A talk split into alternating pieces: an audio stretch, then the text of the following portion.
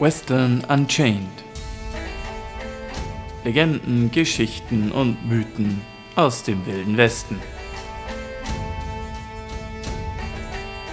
Mit Jörg Brümann und Sebastian Gerstl.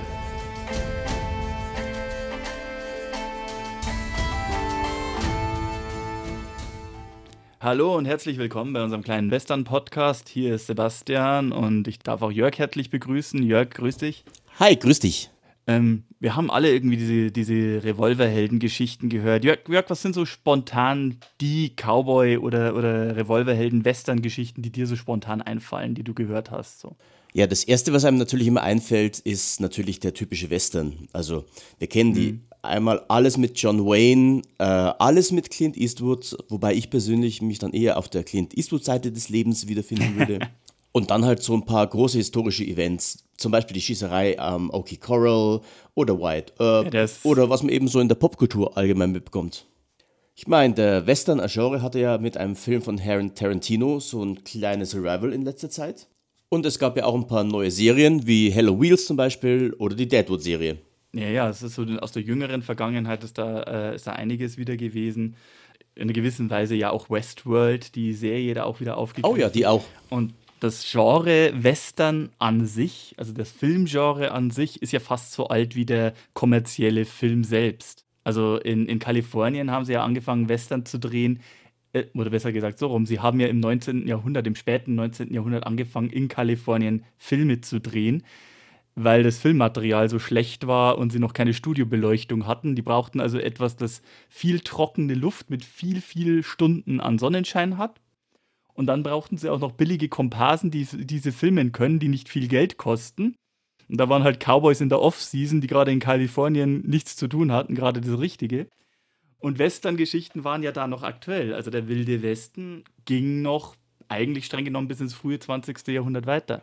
Also die ersten Western-Filme, die da so existieren, so in der Zeit eines The Great Train Robbery, sind in einer Zeit entstanden, als es den Wilden Westen streng genommen noch gab. Ja, stimmt. Also ich bin ja durchs Studium nur zum Western gekommen. Ich habe ja Western-Filme gesehen im Rahmen von einem Universitätskurs, wo wir wirklich äh, The History of the American Western diskutiert haben. Also nicht nur das Genre, wie es als Film entstanden ist, also wie der Film selber entstanden ist im 19. Jahrhundert, sondern halt eben auch Western von 1900, von 1897 bis 2005, also als dieses Seminar gehalten war. Ich glaube, der letzte Western, der da besprochen hat, war Open Range mit Kevin Costner von 2000. Ah, okay. Ja, das ist doch schon eine ganz schöne Zeitspanne und eine ganz schöne Story. Ja, und äh, das war schon sehr spannend zu beobachten und auch, auch zu sehen, wie sich das Genre an sich im Laufe der Zeit verändert hat und auch wie die Auffassung oder das, was die Leute vom Western denken, dadurch eigentlich geprägt wurde, wie diese Western in der jeweiligen Zeit entstanden sind. Ich meine, der Italo-Western,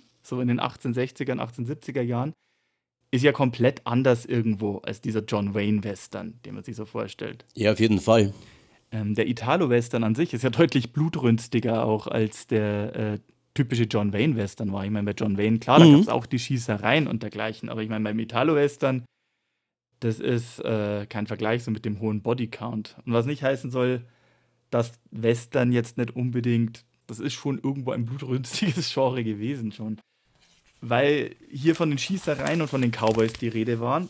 Ich habe da, hab da was Nettes gefunden. Und zwar ist das ein Zeitungsartikel aus der Zeit des Wilden Westen, aus einer Gegend, die man auch gerne mit dem Wilden Westen assoziiert, nämlich äh, aus Wyoming. Genau genommen ist es eine Ausgabe des Laramie Weekly Sentinel vom 20. August 1881. Laramie in den 1880er Jahren, muss man jetzt sagen, das, waren, das war noch ein recht kleiner Ort, 2700 Einwohner in etwa, in einem Territorium, Wyoming war ja da noch nicht Bundesstaat, in einem Territorium, wo irgendwie das, mindestens das 40-fache an Rindern gelebt hat, als als Menschen gelebt hat, so ungefähr. Jetzt ähm, muss ich natürlich einmal kurz einhaken hier für die Hörer da draußen. Ja. Tatsächlich haben wir jetzt sehr viel über das Genre Western gesprochen, also über das Filmgenre.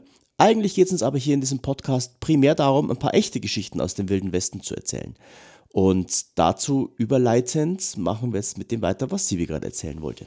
Ja, genau. Und ich möchte das an dieser Stelle gleich verbinden, weil ich meine, wie wir bereits angeschnitten haben, diese Geschichten, diese Schießereien, diese Cowboys, Wyatt Earp und Gunfighter the OK Corral, das ist das, was so ziemlich jeder irgendwie zumindest schon mal gehört hat, woran auch nicht zuletzt äh, die entsprechenden Filme ihre Schuldigkeit getan haben.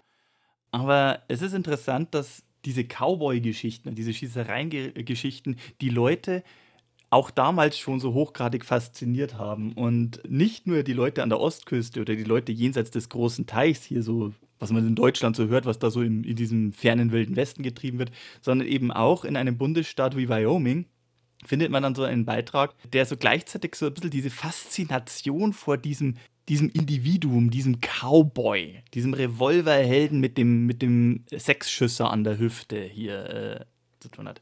Äh, ich lese mal kurz vor. Es ist ein etwas längerer Beitrag. Ich versuche das dann auch irgendwann mal ein bisschen zusammenzufassen. Und ich übersetze das einfach mal, weil es ja naturgemäß ein englischer Artikel. Ich bin einem Rara Avis, einem seltenen Vogel, auf dem Zug zwischen Tucson und Benson begegnet. In der Person eines berüchtigten Cowboys namens Jerry Benton.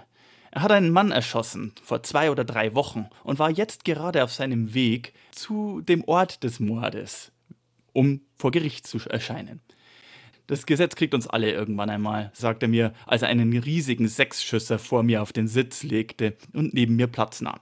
Wenn nur ein Mann mir gegenübersteht, dann habe ich eine Chance, um mein Leben zu kämpfen. Aber ein Dutzend gegen einen, das ist keine faire Chance. Also ein Dutzend, das ist die typische Größe einer Jury vor Gericht. Ah, okay. Aber mein Bondsman, äh, der, der meine Kaution gezahlt hat, der soll nicht leiden. Ich werde wie ein Mann vor dem Gericht erscheinen. Er ist ein großer, grobschlächtiger Kerl mit einem weißen Hut, einem farbigen Hemd, einem vernarbten Gesicht und einem verzweifelten Blick, der so typisch, so charakteristisch ist für den Grobian an der Grenze. Und mit einer Form, bei der Whisky und ein wildes Leben machtlos erscheinen, sie außer Form zu bringen. okay. Hm. Jerry Benton ist nur ein ist nur ein Individuum einer Klasse von Männern, die wild verstreut sind über Arizona, New Mexico, Texas und Colorado und die gegenüber der Gesellschaft gefährlicher sind als alle anderen kriminellen Klassen zusammengenommen.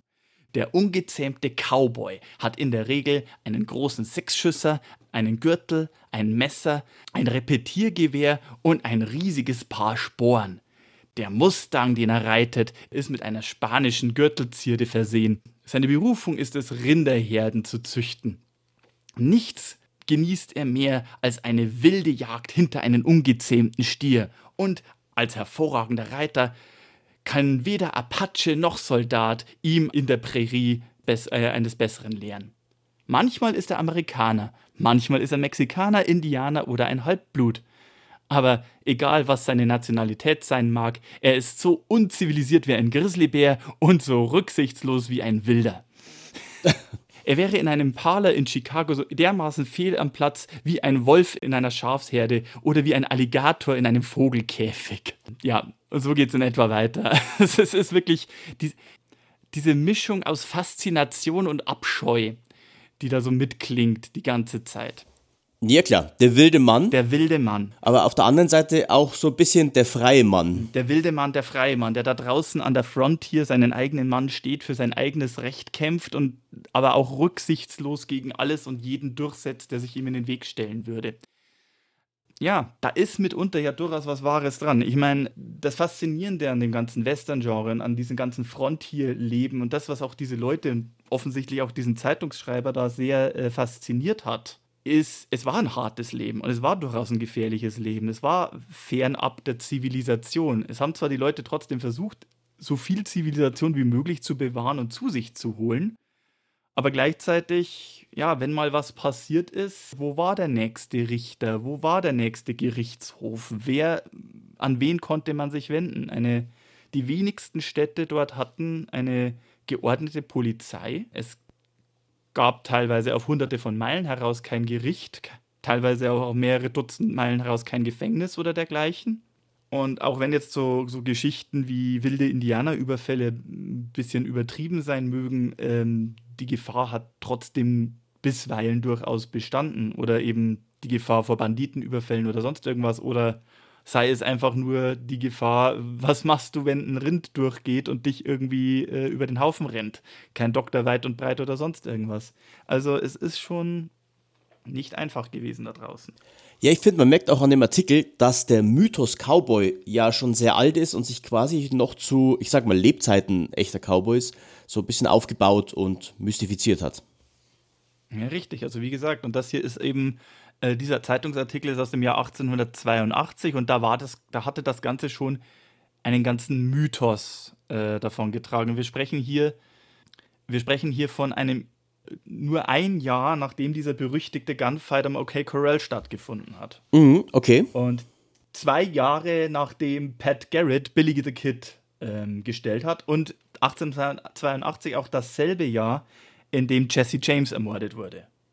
Also wir sind hier mitten in dieser, man könnte schon fast sagen, Höhepunktzeit dieses wilden Westens, wo Bankräube äh, am helllichten Tag und Zugüberfälle und dergleichen ähm, ja, für Schlagzeilen gesorgt haben und auch eben da auch die Faszination der Leute. Okay, ja, spannend. Und das ist eben das, worüber wir hier in dem Podcast reden wollen. Wir wollen ein bisschen über das Leben in dieser Zeit und in diesen Regionen reden und auch über diese Gestalt. Und da merkt man es auch schon, die Mythen, die diese Leute teilweise hervorgebracht haben. Es ist teilweise nicht so einfach, so raus auseinanderzuzählen, was ist wirklich wahr an den ganzen Geschichten, die sie gemacht haben, was wurde hoffnungslos übertrieben, wie viele Männer wurden erschossen, wann und von wem. und äh, deswegen machen wir mal für den Anfang, hätte ich gedacht, erzählen wir die Geschichte von einem Mann, über den tatsächlich relativ viel bekannt ist, der relativ spät in diesem wilden Westen aktiv war, aber der mit die meisten verbrieften, garantierten Schießereien und auch, ja. Ähm, ähm, Erschossenen Erschossenen ist, glaube ich, das beste Ausdruck. Ein Mann, der wahrscheinlich nicht als allererstes auftaucht. Es ist kein so klingender Name wie Wyatt Earp oder Billy the Kid oder Pat Garrett oder Butch Cassidy und The Sundance Kid, die es alle ja wirklich gegeben hat. Mhm. Aber einer, über den möglicherweise nicht viele Filme gedreht worden sind, der aber durchaus vielleicht den einen oder anderen Film inspiriert haben dürfte. Ein Mann mit dem einfachen Namen Jim Miller. Oder auch Killing Jim Miller, Miller the Killer oder auch Diakon Jim Miller. Okay, jetzt wird spannend. Ja.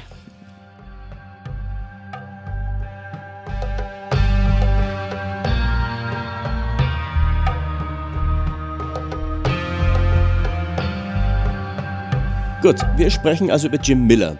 Wenn wir jetzt so ein bisschen unserer Mission folgen und den Mythos von der Geschichte trennen wollen, drängt sich natürlich die erste große Frage auf, weil wir es schon angeschnitten haben. Wenn wir von den meisten verbrieften Erschossenen sprechen, mhm. von wie vielen Erschossenen sprechen wir da? Also auch hier muss man so ein bisschen drüber reden. Es ist nicht so hundertprozentig klar. Es gibt ein paar Leute, die ihm zugeschrieben werden, bei denen nicht ganz klar ist, ob er sie wirklich erschossen hat oder nicht.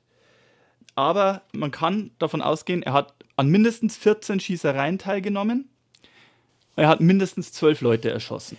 Also weniger im durchschnittlichen Clint Eastwood-Film. Weniger als im durchschnittlichen Clint Eastwood-Film. Man muss es auch dazu sagen, bei der typischen Western-Schießerei fliegen in der Regel viele Kugeln und so, äh, am, am Ende sterben vielleicht zwei oder drei Leute, wenn es hochkommt.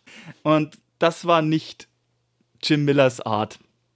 Jim Miller hat weniger die offene Schießerei gesucht. Er hat die Schießerei professionalisiert. Lass es mich mal so ausdrücken. Okay. Der gute Jim Miller, äh, Jim Miller ist geboren 1866 in Van Arkansas, kam aber dann ziemlich bald nach Texas. Er war noch keine acht Jahre alt, als seine Eltern starben und er wurde dann äh, zu seinen Großeltern geschickt. Und er war etwa acht Jahre alt, als er das erste Mal verhaftet wurde. Wegen des Mordes an seinen Großeltern. Oh, ja, okay. Er fängt scheinbar früh an und wird auch direkt persönlich. Das war, das war jetzt, das, das war nur Mordverdacht. Also das ist äh, konnte nicht nachgewiesen werden, würde, würde, bald, äh, würde da auch bald wieder rausgelassen. Aber äh, es sollte wahrscheinlich das Leben dieses jungen Mannes sehr nachhaltig prägen. Später kam er zu seiner Schwester, die bereits verheiratet war und wuchs halt eben bei der Schwester und deren Ehemann auf. Mit 17 wurde er dann das nächste Mal verhaftet. Okay. Weil er seinen Schwager erschossen hat. Okay, also er hat früh angefangen und hat dann auch gleich ziemlich bald weiter draufgelegt. Dann auch gleich weiter drauf gemacht. Er hat es aber da bereits geschafft. Also als 17-Jähriger muss er seinen Schwager John Cooper mit ihm ziemlich oft aneinander geraten sein. Das muss auch kein netter Geselle gewesen sein. Am 30. Juli 1884 hat er ihn erschossen. Angeblich hat er sich an ihm rächen wollen, weil er seine Schwester die ganze Zeit geschlagen hat. Mhm.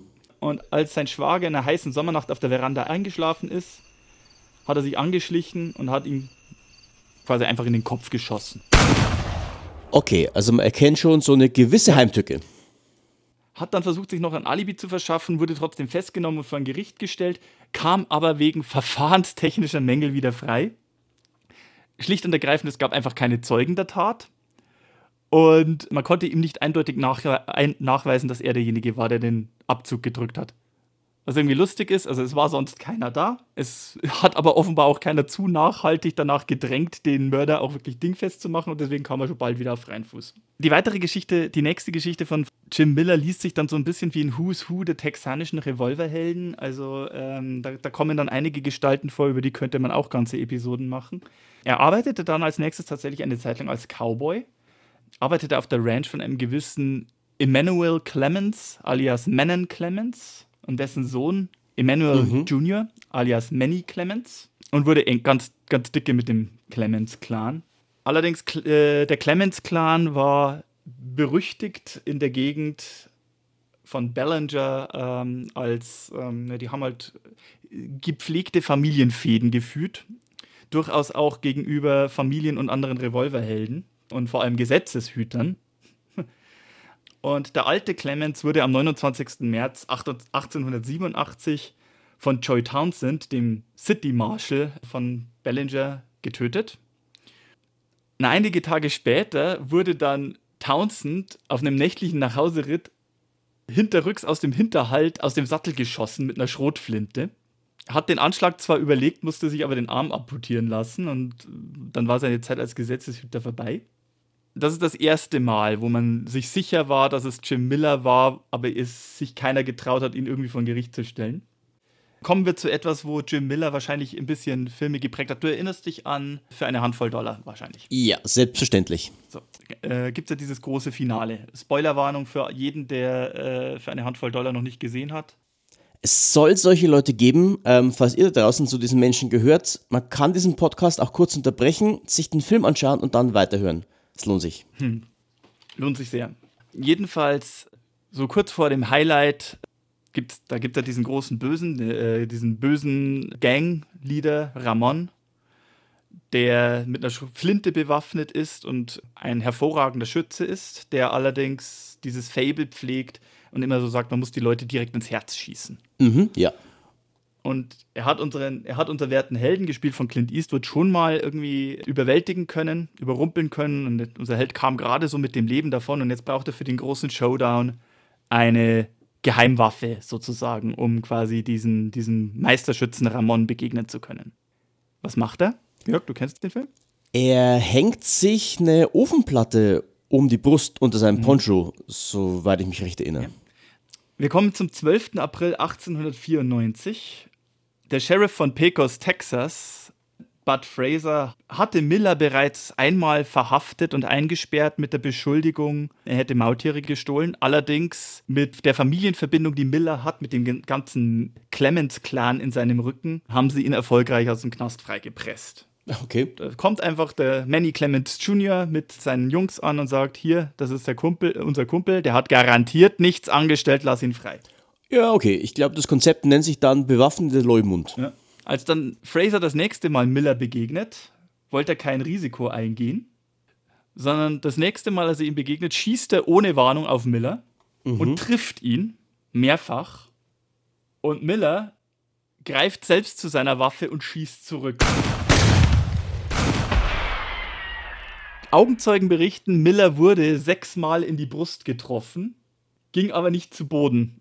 Bei der Schießerei zwischen den beiden kam übrigens keiner der beiden wirklich ernsthaft irgendwie zu Schaden, außer so leichten Streifschüssen. Nur ein Innocent Bystander wurde an der Hüfte verletzt. Stellt sich raus, Jim Miller trug tatsächlich regelmäßig und gewohnheitsmäßig eine gusseiserne Ofenplatte unter seinem Mantel, um für den Fall der Fälle in einer Schießerei gewappnet zu sein. Okay. Und das kam offenbar offensichtlich erst später raus, denn einige Monate später kam es wieder zu einer Schießerei zwischen Sheriff Fraser und Jim Miller, wo wieder Fraser gemeint hat, jetzt hat er die Gelegenheit, jetzt erschießt er den, äh, den Miller aus dem Hinterhalt und schießt ihn wieder zweimal in seinen Brustpanzer. nachdem Fraser Miller zweimal getroffen hat und Miller wieder anfängt zurückzuschießen, ergriff dann der Sheriff, kurze Zeit später dann Ex-Sheriff, panisch die Flucht. Weil das kann, nicht, das kann nicht mit rechten Dingen zugehen, ich meine. Ja, definitiv. Zumal wir ja vor allem von einer Zeit sprechen, wo die Menschen durchaus noch ein bisschen abergläubischer sind. Tatsächlich ist es dann auch so, dass Fraser äh, aus Angst, also dass das hier mit, nicht mit rechten Dingen zugehen kann oder auch generell einfach nur aus Angst vor Rache, nicht nur den Ort verlassen, er verlässt sogar den ganzen Bundesstaat und zog nach New Mexico, also ins, ins benachbarte Territorium. Aber als er dann zwei Jahre später in die Gegend kommt, um seine kranke Mutter zu besuchen und Miller davon erfährt. Ah, das Sinde auf Rache. Sinde auf Rache, reitet in den, in den Ort, stürmt in den Saloon, stößt mit der Schrotflinte die Schwingtür auf, legt die Waffe an und schießt den ehemaligen Sheriff in den Kopf. Vor seiner Schwester. Autsch. Die Schwester in Panik ruft um Hilfe und Miller vor Zeugen droht einfach nur, sie auch zu erschießen und reitet dann eiskalt davon. Okay, spannend. Ähm, das muss ich sagen, ich finde, man erkennt bei Miller so langsam ein Muster. Eine Sache, die mir nämlich aufgefallen ist bei diesen ganzen Geschichten, er verwendet offensichtlich immer Schrotflinten. Das muss man mhm. dazu wissen. Die, die gängigen Pistolen dieser Zeit sind immer noch Perkussionsrevolver. Also beispielsweise den Colt Army, wie man ihn so aus vielen Filmen kennt, ne? dieses schwarzbrünierte und messingfarbene ja. Ding. Perkussionswaffen sind aber erstaunlich unpräzise. Also diese typischen Western-Pistolen, mit denen wirklich was zu treffen, ist wirklich schwer. Die haben noch keine Züge im Lauf, das heißt, die Dinge sind super unpräzise. Deswegen, in Westernfilmen wird immer sehr viel geschossen und na, der große Westernheld trifft seinen ersten Schuss immer, ist aber tatsächlich nicht Realität. Die meiste Zeit wird viel geschossen und nichts getroffen. Und Miller umgeht das Ganze jetzt scheinbar, indem er sagt, er nimmt einfach gleich eine Schrotflinte, weil da muss man noch weniger zielen und die Trefferwahrscheinlichkeit scheint ihm einfach wesentlich höher zu sein. Richtig. Und das ist, das ist so generell das Modus operandi, das sich durch, durch, die meisten dieser Schießereien, in die Jim Miller involviert ist, dann äh, fortsetzen sollte. Ich meine, man hat durchaus gesehen, ja, er hat auch durchaus mit dem Revolver geschossen, aber die meiste Zeit hat er es vorgezogen, jemanden mit der Schrotflinte aufzulauern und den einfach hinterrücks abzuknallen er war auch durchaus ein vergeltungssüchtiger Mann, ein, ein Auge um Auge, Zahn um Zahn von der Person her. Denn natürlich landet er während, wegen dem Mord an dem ehemaligen Sheriff Bud Fraser vor Gericht. Ich meine, er hat das vor Zeugen gemacht, er hat die Schwester bedroht und äh, einer der Zeugen, lustigerweise ein Mann namens Joe Earp, nicht verwandt oder verschwägert mit Wyatt Earp oder dem bekannten Earp-Clan aus Tombstone, Arizona, aber er würde freigesprochen. Okay. Er hatte nämlich einen sehr guten Leumund und ein sehr gutes Alibi. Miller hatte 1891 geheiratet. Sadie Clements, die Schwester von Manny Clements und Tochter von Manon Clements, also dem Clements-Clan, der er war, die gut vernetzt waren. Er wurde gläubiger Methodist. Er trank keinen Alkohol mehr, er rauchte nicht mehr und er hielt regelmäßig Bibelstunden. Okay, das nennen wir wohl auf Neudeutsch einen Strange Turn of Events. Und wie man dann so überliefert, was er durchaus ge gemacht haben muss, ist hier so ein Beispiel. Dieser Joe Earp sagt vor Gericht gegen ihn aus. Keine drei Wochen später, kurz nach äh, Millers Freispruch, wurde Joe Earp aus dem Hinterhalt nächtens mit einer Schrotflinte erschossen. Jim Miller wurde deswegen nicht belangt.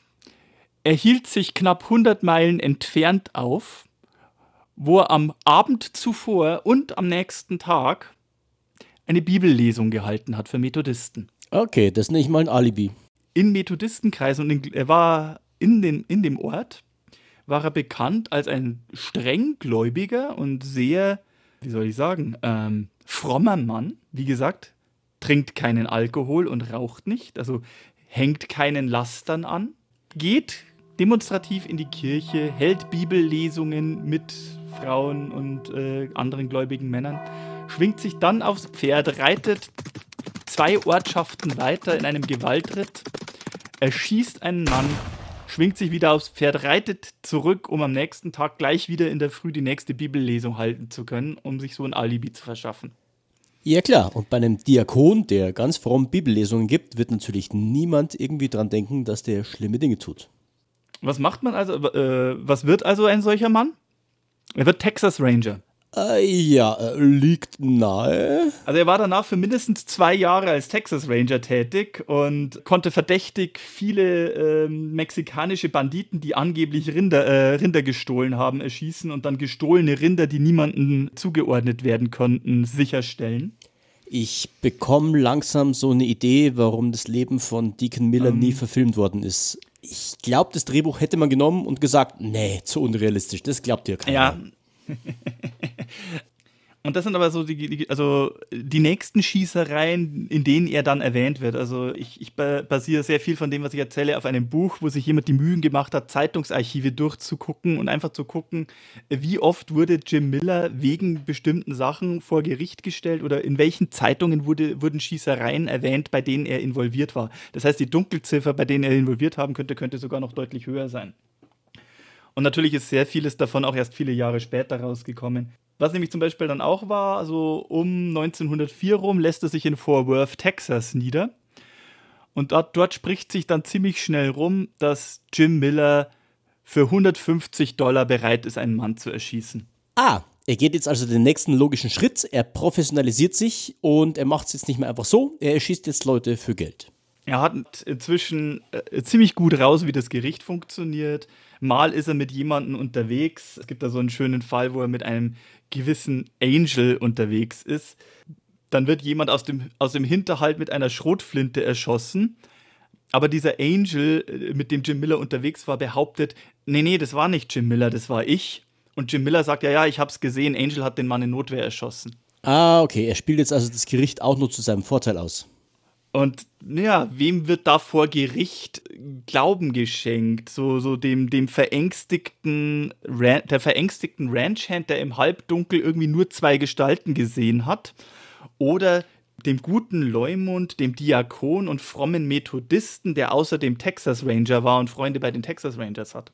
Er nutzt also seine Historie und seine Geschichte jetzt voll aus. Ja, und ich meine, ich meine, 150 Dollar ist jetzt irgendwie kein Pappenstiel. Also so 150 Dollar so um 1900 rum, das sind so 5000 Dollar äh, so in 2020er Währung. Also eine Menge.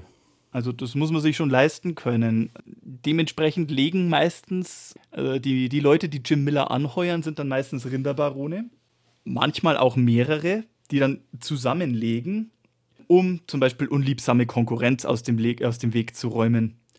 Oder hier auch ein schöner Fall. 1904 in Lubbock, Texas, hat Jim Miller einen Anwalt erschossen, James Jarrett, der Prozesse für Kleinbauern geführt hat, die verhindern wollten, dass diese Rinderzüchter einfach ihre Ländereien niedertrampeln und einfach ihre frei, freien Rinderherden über ihre Felder laufen lassen und ihnen damit ihre Existenzgrundlage entziehen.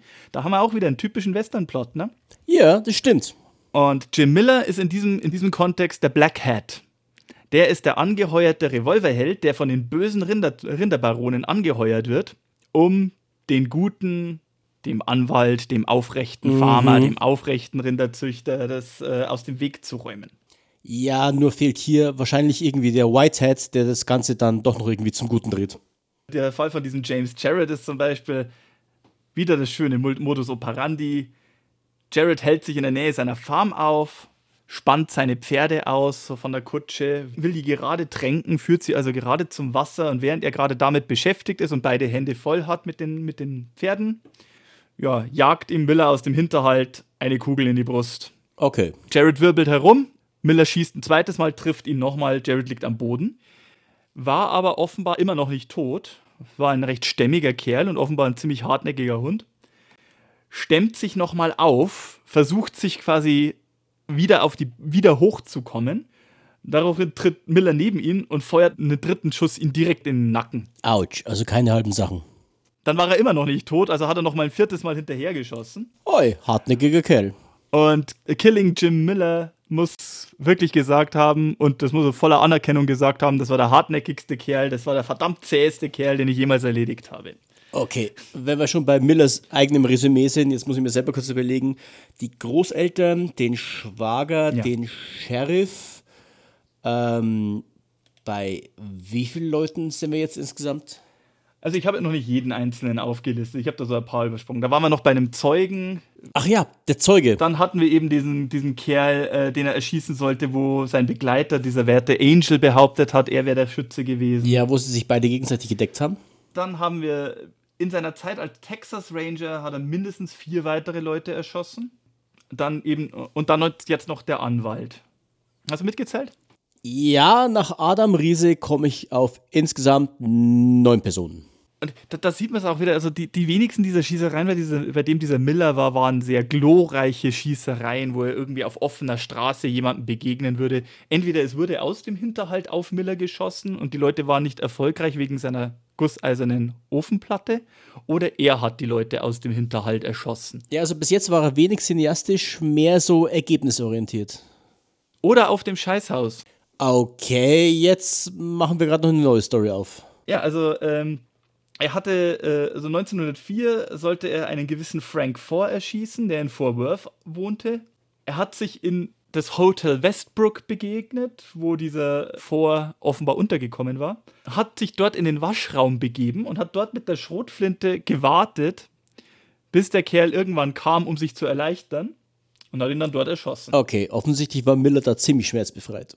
Dann ging er runter ins Foyer, wo sich drei Gesetzeshüter gerade aufhielten. Zwei davon hatten den werten Mann gerade noch begleitet, damit ihm nichts passiert. Ja, wenig erfolgreich scheinbar. Und angeblich, und da kommen wir schon wieder in, das, in den Bereich der Mythen und Legenden, angeblich wollte sich Miller hier und jetzt im Foyer vor Zeugen diesen Gesetzeshütern gleich stellen und ein Ordnungshüter, die Harkey soll der Name gewesen sein, soll sich geweigert haben, ihn zu verhaften, weil ihm war in dem Moment die Sache einfach zu heiß und er wollte damit nichts zu tun haben. Ah ja, okay. Und später haben dann die anderen beiden Gesetzeshüter ausge, äh, ausgesagt, ja, ja, wir waren auch in dem Waschraum, wir haben da alles gesehen und äh, Miller hat aus Notwehr gehandelt. Ja, verstehe. Immer sehr verdächtig, wie, wie häufig diese Leute dann ähm, aus Notwehr immer ja, ist aber auch sehr spannend, wie schnell dann die Leute auch immer bereit sind, Notwehr zu bezeugen. Also entweder hatten sie Schiss wegen der Story mit dem Zeugen oder Miller hat Geld springen lassen. Wahrscheinlich beides. Also wie gesagt, wir hatten das auch, dass also Miller einfach verdammt gut vernetzt war. Und ihm zu diesem Zeitpunkt wahrscheinlich einfach auch ein wahnsinniger Ruf vorausgeeilt ist, weil eben, wenn jemand sich getraut hat, vor Gericht gegen ihn auszusagen, naja, haben wir, ja, haben wir ja bereits gehört, was mit denen in der Regel passiert ist. Ja, sowohl dem Sheriff als auch dem Zeugen, die wir beide schon erwähnt hatten. Im Laufe der Jahre wurde er dann auch weniger wählerisch. Also als nächstes, der, der nächste äh, verbriefte Mord, der ihm zugeschrieben wird, und man kann ja wirklich nur noch vom Mord sprechen, war dann tatsächlich auch ein Deputy US Marshal. Das ist auch eine lustige Geschichte. Ein Mann namens Port Pritt wurde von diesem Deputy Marshal einmal angeschossen und auf Lebzeit verkrüppelt. Daraufhin hat dieser Port Pritt einen Revolverhelden engagiert. Dieser Revolverheld wollte 200 Dollar im Voraus. Pritt hat das Geld gezahlt, der Revolverheld hat die 200 Dollar eingestrichen, ist dann direkt zu dem US-Marshal marschiert, Ben Collins der Name, und hat ihm, hat ihm erzählt, was passiert ist. Woraufhin der Deputy US-Marshal das weitergesucht hat und nach Oklahoma abgehauen ist. Daraufhin wendet sich Pritt an Jim Miller und engagiert einen weiteren Killer, der den Job gefälligst richtig macht. Okay. Und Miller, wenn er einen Job annimmt, ist er professionell genug, auch wenn es sich um einen anderen Gesetzeshüter handelt. Reitet den ganzen Weg in den benachbarten Staat. Kurze Zeit später, am 1. August 1906, kommt dann in Emmett, Oklahoma, dieser Deputy US Marshal Ben Collins. Bei einer späten Abendstunde wird er mit einer Schrotladung in den Bauch und dann mit einer zweiten Schrotladung ins Gesicht getroffen. Okay, wir sind wieder bei der Sache mit der Schrotflinte. Mhm. Und wie so oft, Jim Miller wird dann auf dem Rückweg verhaftet, wird aber wieder auf freien Fuß gesetzt. Ich glaube, in dem Fall kam es noch nicht mal zu einer Gerichtsverhandlung. Und das sind jetzt alles nur die nachgewiesenen Sachen, also die, die Sachen, von denen wirklich belegt ist, dass er, dass er derjenige war, der geschossen hat. Und ich meine, wenn er sich da so zwischen 150 und 500 Dollar für äh, jeden Job hat kosten lassen, der war ganz gut versorgt für das, was er getan hat. Ne? Ja, also Kohle gemacht hat er wahrscheinlich ziemlich gut. Angeblich soll Jim Miller sogar der Mann gewesen sein, der Pat Garrett erschossen hat. Okay, ja, sind wir dann wieder beim Film, der Mann, der Pat Garrett erschossen hat? Nee, Pat Garrett war der Mann, der Billy the Kid erschossen hat. Ah, so rum. Ja gut, die eigentliche Frage ist jetzt aber, also verbrieft ist es sicher nicht, wahrscheinlich eher eine Legende, aber macht es nicht irgendwie Sinn, wenn man schon so jemanden hat, dass man dem quasi auch gleich noch den Mord an einem prominenten Gesetzeshüter in die Schuhe schiebt. Das ist eben die Sache. Es gibt, es hat jemand anderes eigentlich den Mord an Pat Garrett gestanden. Tatsächlich, der Mord von Pat Garrett war Pat Garrett ist mit einer 45er erschossen worden, nicht mit einer Schrotflinte. Ja, gut, das ist ein Indiz. Und es hat eben jemand anderes den Mord an Pat Garrett gestanden. Aber er wurde vor Gericht freigesprochen, weil äh, keiner glauben konnte, dass dieser Rancher, der sich da jetzt gestellt hat und gesagt hat, ich war's, ich habe Pat Garrett erschossen, beim Pinkeln. Oh, okay. Also Pat, Pat, Pat Garrett war unterwegs mit einem Karren und ist außerhalb des Ortes ausgestiegen, um sich zu erleichtern und wurde bei der Gelegenheit in den Hinterkopf geschossen. Und der, der gestanden hat, dass er ihn erschossen haben soll, war einer seiner beiden Reisebegleiter. Und das konnte aber keiner glauben oder wahrhaben. Und hat gemeint, nee, Pat Garrett ist so heimtückisch aus dem Hinterhalt erschossen worden und das muss jemand, äh, und der war, Pat Garrett, das ist ja so ein berühmt-berüchtigter Gesetzeshüter, das, das traut sich doch nicht irgendwie so ein dahergelaufener Rancher. Nee, das muss schon so jemand wie Jim Miller gewesen sein. Ja, außerdem hat Jim Miller ja eine offensichtliche Historie, Leute in unpässlichen Momenten zu erschießen. Richtig. Aber dann hat Jim Miller dann doch irgendwann seinen Ruf und seine Berufung eingeholt. Ich wollte schon fragen, wie das Ende von Jim Miller dann aussah. Ich meine, so jemand stirbt wahrscheinlich kaum im hohen Alter ja. im Bett.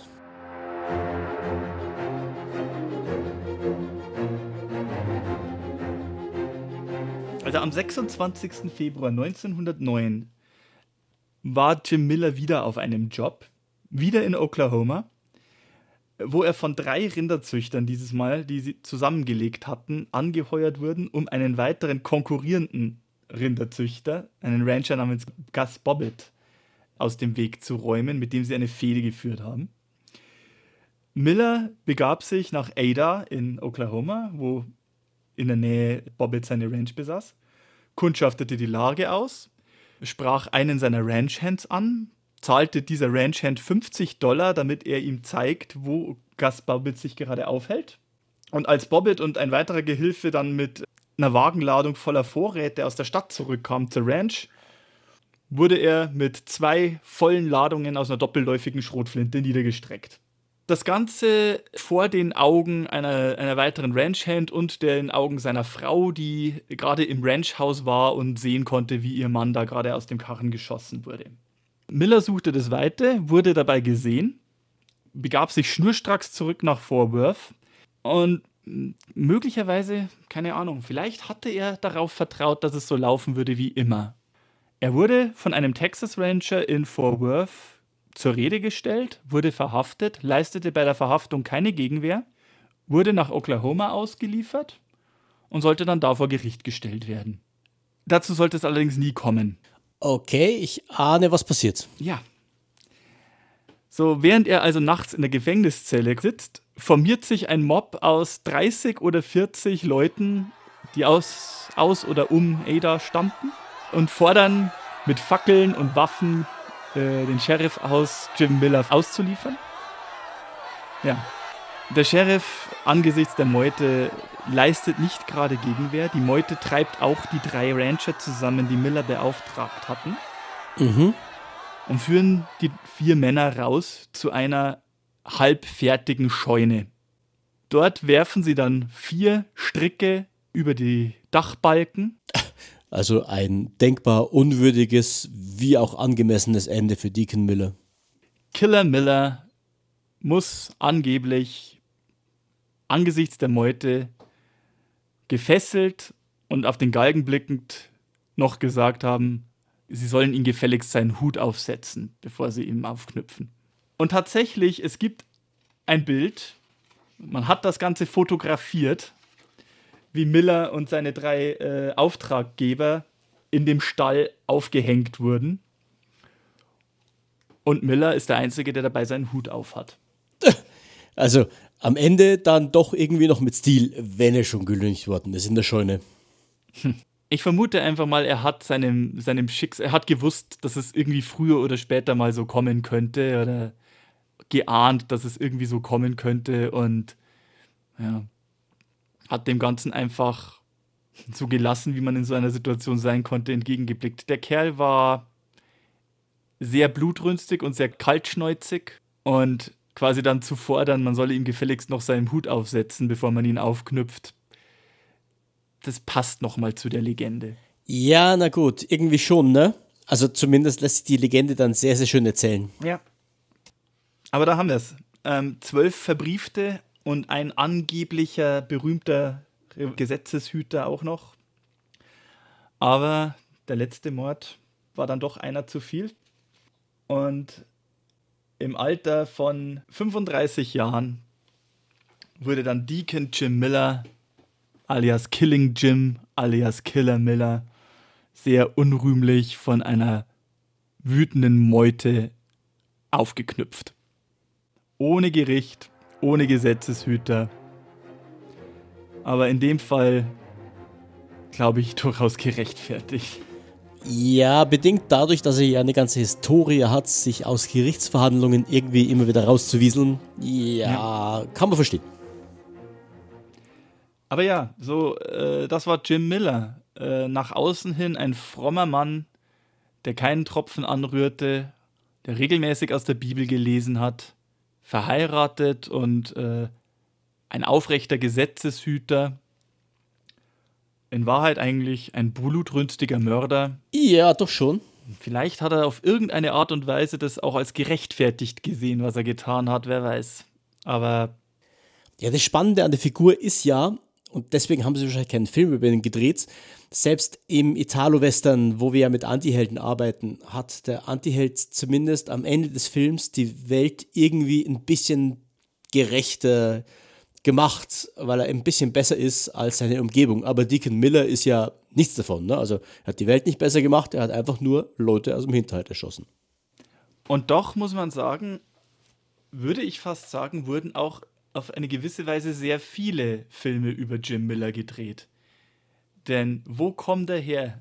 Der absolut archetypische schwarze Hut und schwarze Mantel tragende kaltblütige Killer. Ja. Mhm. Der meistens in dem Film noch nicht mal ernsthaft, der vielleicht einen Namen hat wie Slim oder Slade, den alle fürchten, aber dem niemand das Handwerk zu legen vermag, scheinbar. Und der nur am Ende von dem aufrechten Helden, von unserem John Wayne oder von unserem Shane oder wie sie, wie sie da auch heißen mögen, nur von denen, die für das Aufrechte kämpfen, wirklich endgültig das Handwerk gelegt bekommen. Und dann aber auch ziemlich final und fatal. Ja, das ist so ein klassischer Western-Showpitch wieder. Also in äh, gewisser Weise äh, war Jim Miller das Vorbild für diesen absolut unbekehrbaren Black Hat. Ja, so später die Rollen, die dann Lee Van Cleef gespielt hat. Ja, nur dass Lee Van Cleef irgendwo auch noch charismatisch und sympathisch ist. Ja, das stimmt. Aber ja, also das war Jim Miller. Ja, cool, spannend. Mhm. Und da sieht man dann auch, also diese, diese berüchtigten Revolverhelden, also da, äh, Jim Miller ist in dem Buch, das Gunfighter-Lexikon, derjenige mit den meisten verbrieften Schießereien.